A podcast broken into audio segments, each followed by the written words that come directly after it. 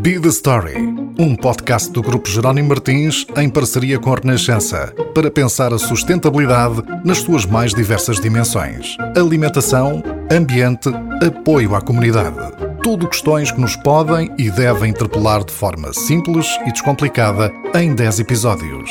Hoje falamos de dieta mediterrânica tenho pena que nós ah, estejamos a dar tanta importância, às vezes, a determinadas coisas. Eu sei lá quantos minutos nós não passaremos por dia a tentar perceber alguma complexidade tecnológica de um telemóvel, a tomar decisões sobre uma série de coisas e depois a alimentação, que é um fator tão importante, perdemos dois minutinhos ou três por dia rapidamente a tentar encontrar qualquer coisa para comer, uhum. quando é o fator mais decisivo da nossa qualidade de vida.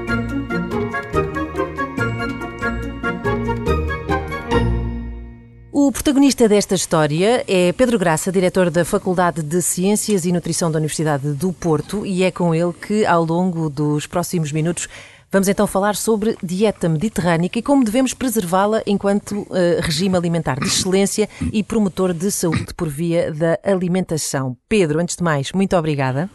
Muito bom dia.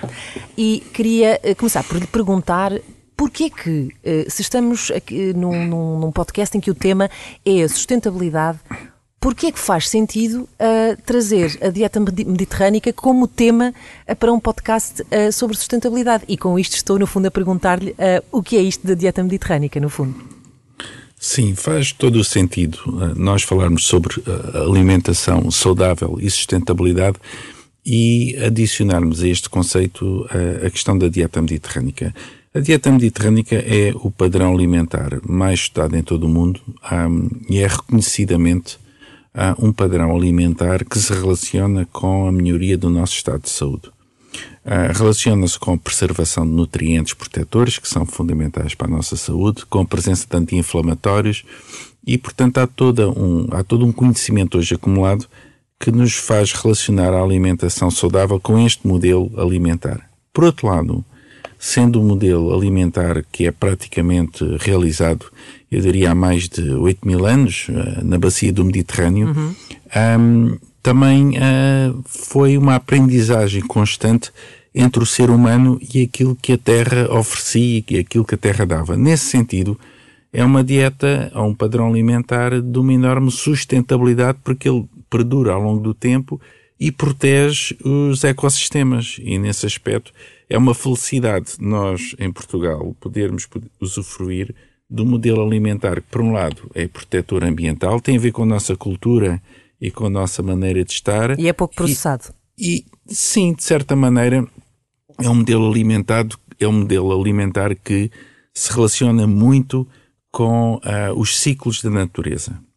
É um modelo alimentar que utiliza muito vegetais sazonais da uhum. época, que aliás são da nossa tradição alimentar, um, daqui a pouco estaremos a falar de castanhas. Ah, uhum. Uh, quando chega a primavera, estaremos a falar dos frutos da primavera, dos bem, hortícolas. É a chamada época, não é? A fruta e, as, e os produtos da, da sim, época. Sim. Vou interromper Pedro para, lhe, para perguntar a propósito, já que falamos de vegetais, nós somos um dos países que mais consome sopa no mundo. Uh, em Portugal as refeições começam quase sempre com uh, uma sopa. Isso é uma coisa muito, muito nossa. O que é que representa a sopa para a dieta mediterrânica, Pedro? A sopa uh, é para a dieta mediterrânica feita em Portugal, porque depois também há especificidades, desde Marrocos a Israel, a Itália, cada país tem a sua especificidade.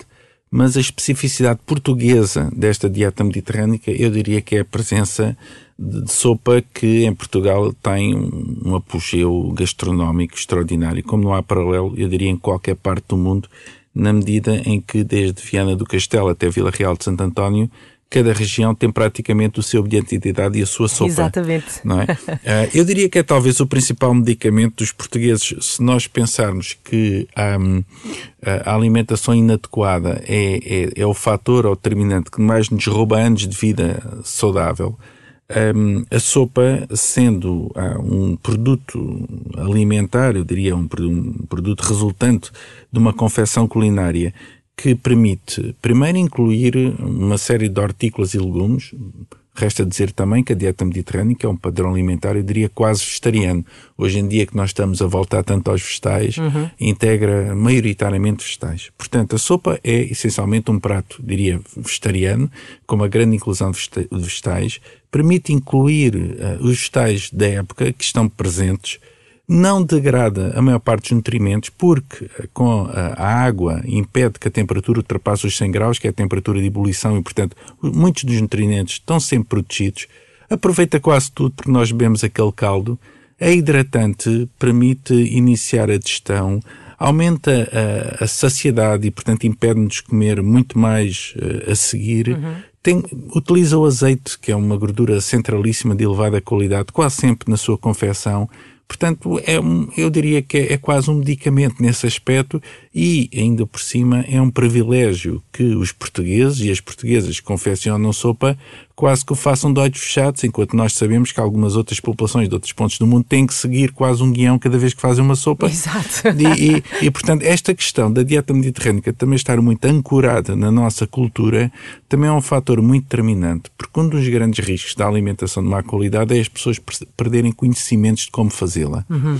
E a dieta mediterrânica tem esta vantagem, é que essa cultura é quase passada de forma inconsciente uh, através de gerações uh, e não é preciso, diria eu, ensinar uma portuguesa a um português a fazer sopa. A fazer sopa. Coisa que qualquer norte-americano teria que seguir um guião enorme para tentar perceber como é que isto se faz, não é? Claro, e, e, e a perguntar-lhe justamente, um, tendo em conta que vivemos num mundo cada vez mais global, é inegável, em que temos acesso a uma quantidade imensa de, eh, de alimentos, um, o que é que podemos fazer para que, lá está essa ancestralidade, no fundo, essa quase memória que passa de geração em geração, no fundo, para que as pessoas não se afastem da dieta mediterrânica, não é? Para, para não, uh, enfim, evitar aqui um bocadinho esta a erosão deste padrão alimentar tão, tão intrínseco e tão inerente à nossa, à nossa população. Sim, a, a pergunta é excelente e infelizmente não há assim um, respostas uh, excepcionais, senão nós uh, não teríamos uh, perdido tanta gente para a dieta mediterrânea nestes últimos anos.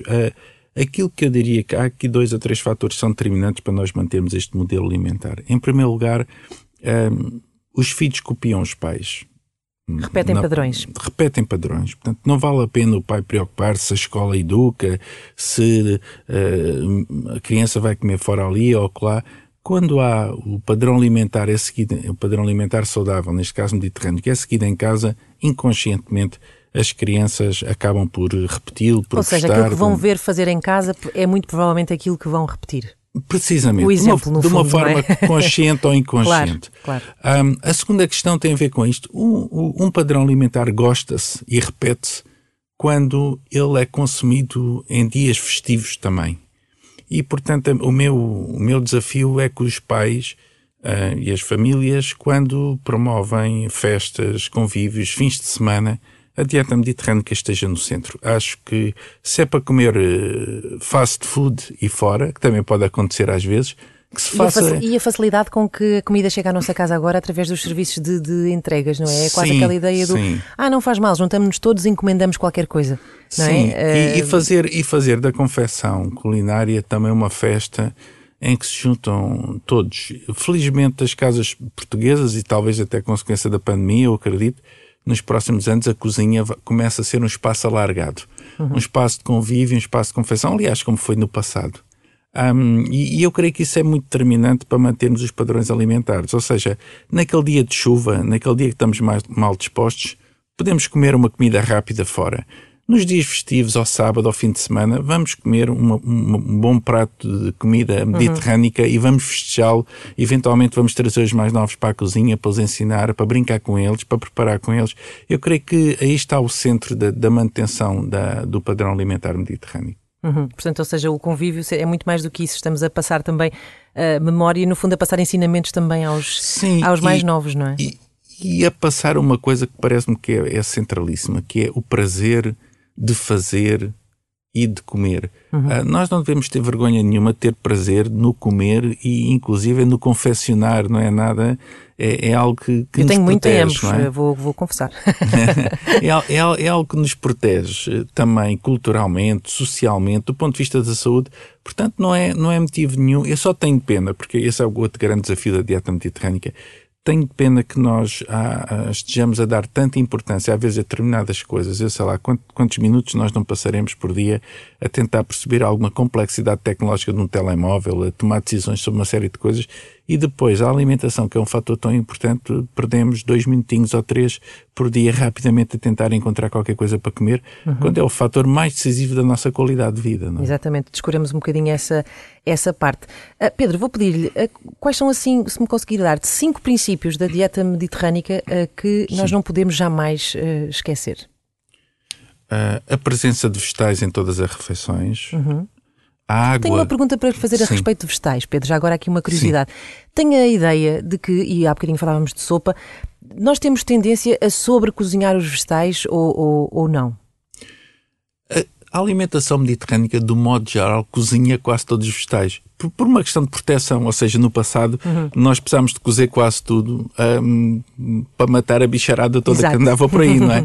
Eu diria que hoje, com o aumento da qualidade do, dos produtos vegetais e com a capacidade de nós os limparmos e, e, desinfetarmos antes de eles virem para a mesa, é possível cozinhar menos tempo. Uhum. Um, agora, a nossa grande tradição é, é o cozido. Aliás, um, uma das características da dieta mediterrânica é precisamente o modo de confecção. Uhum. Esse é talvez um dos segredos. Nós às vezes centramos muito sobre os ingredientes e esquecemos de uma coisa. O, o a cozedura uhum. é, é, é, é, é Cozemos centro... e grelhamos muito, não é? Sim, essencialmente as cozeduras são o centro da alimentação vegetariana em Portugal, inclusive. Ou seja, os pratos de panela que vão desde as sopas, mas vão às caldeiradas, às uhum. jardineiras, às cataplanas, tudo, tudo aquilo que utiliza uh, e que os portugueses são muito bons, que é meter tudo num caldo e de repente ver o que é que sai é mágico. É mágico. essa, essa, magia essa magia às vezes claro que não é assim tão simples como isso tem alguns truques obviamente claro. mas essa magia diria que é o centro um dos centros gastronómicos da dieta mediterrânea a par disso é a utilização de vegetais é o uhum. azeite o azeite é centralíssimo. É aliás uh, nós não fazemos uma sopa com manteiga não é? Portanto há, há aqui questões que, que depois se organizam todas sozinhas quase quase sem pensar.